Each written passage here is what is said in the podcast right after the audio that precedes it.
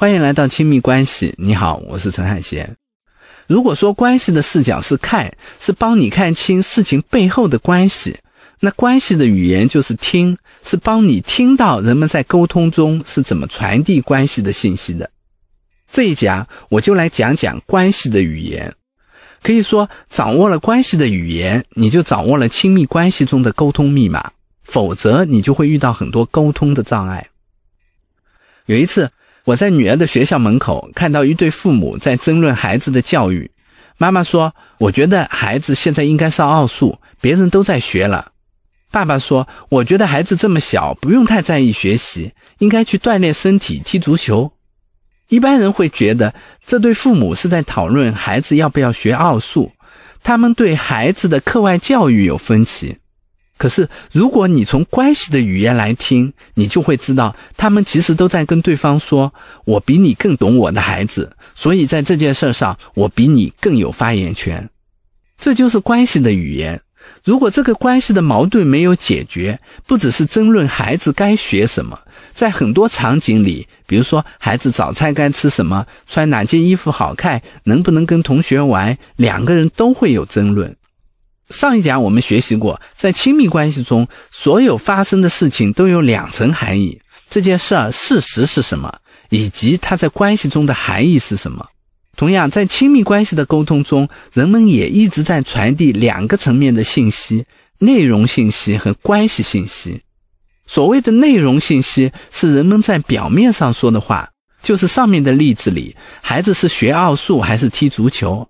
而关系的信息是这些内容背后所反映的两个人之间的关系，就是谁比谁更懂孩子，谁更有发言权。所以，关系的语言不是表达谈话的内容，而是表达彼此的关系。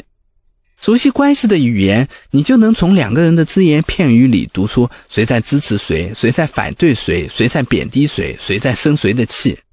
关系的沟通是无处不在的。而亲密关系的沟通又有它的特别之处。亲密关系的核心是依恋，在亲密关系里，人们会变成依恋信息的敏感探测器。人们反复在寻找和表达的，其实都是这些信息：你关注我吗？我对你重要吗？如果我有需要，你会回应我的需要吗？你认可我吗？欣赏我吗？包容我吗？接纳我吗？如果收到的关系的信息是肯定的。那人们就会安心，会心平气和的说话。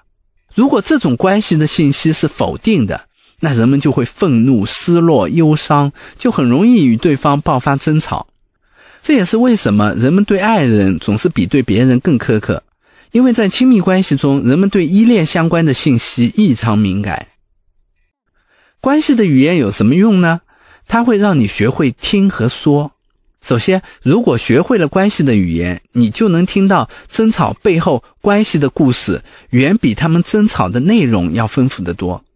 举个例子，我曾经遇到一对中年夫妻，丈夫很爱学习，他觉得自己在工作发展上已经到头了，就把精力用到了各种学习上。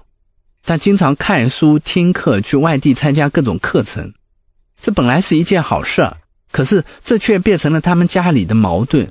说起家里的矛盾时，丈夫说：“我和我的老婆价值观不一样，我很热爱学习，就是想把自己的人生弄得明白一点。可是我老婆总觉得这些没有意义，她觉得过柴米油盐的生活就好了，所以她总是反对我学习。”在丈夫心里，他和妻子的矛盾是一个常见的夫妻价值观不合的故事。可是，如果从关系的语言里，你又听到了什么呢？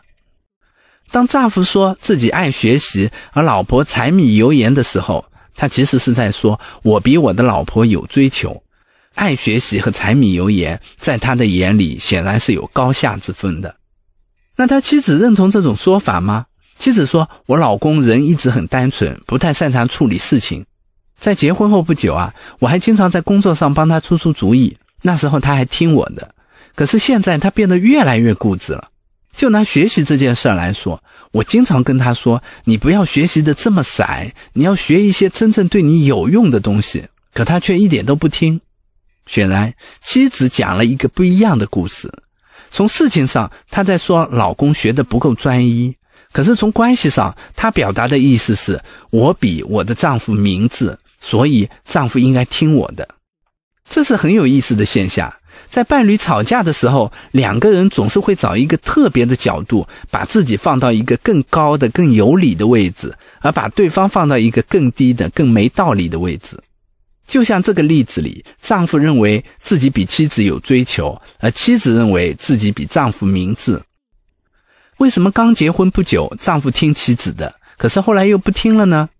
这是因为当两个人关系好的时候。我指导你所传递的关系的信息，可以是我很关心你，我想帮助你，这是丈夫能接受的。可是当关系出现矛盾的时候，我想指导你所传递的关系的信息，就变成了我比你聪明，我不认可你，而这是丈夫不能接受的。有时候妻子觉得是关心，丈夫却觉得是否定和指责，这时候矛盾就产生了。果然，丈夫就说：“最近他管我越来越多，我觉得自己好像被约束住了，觉得越来越烦。”到这里，这个故事就从简单的三观不合的故事，变成了夫妻之间谁该听谁的这种权力斗争的故事。可是，这也不是故事的终点。妻子接着说：“我怎么管你了？我没支持你去学吗？你想想，你以前去学习，我有说过你吗？”可是你现在一回家就看书，从来不做家务。我们有什么事情叫你也不应，孩子你也不管。我们连说说话都很难了。每次一说话，你都会说哪个老师是这样这样说的，哪个知识是这样这样讲的。你学这些有什么用？这个妻子在说什么？从内容上，她说的是丈夫只看书不做家务。可是从关系上，她说的其实是我很需要老公关心我，和我说说话。如果知识重要，我不重要，那我就会生气。这就是亲密关系里的依恋信息。如果老公听不懂关系的语言，他就只会听到妻子的否定，然后反抗妻子。可是丈夫为什么这么坚持学习知识呢？丈夫说：“我一直觉得妻子比我聪明，所以我在她面前是很自卑的。”我就想去学更多的东西，学着学着，我的世界就慢慢打开了。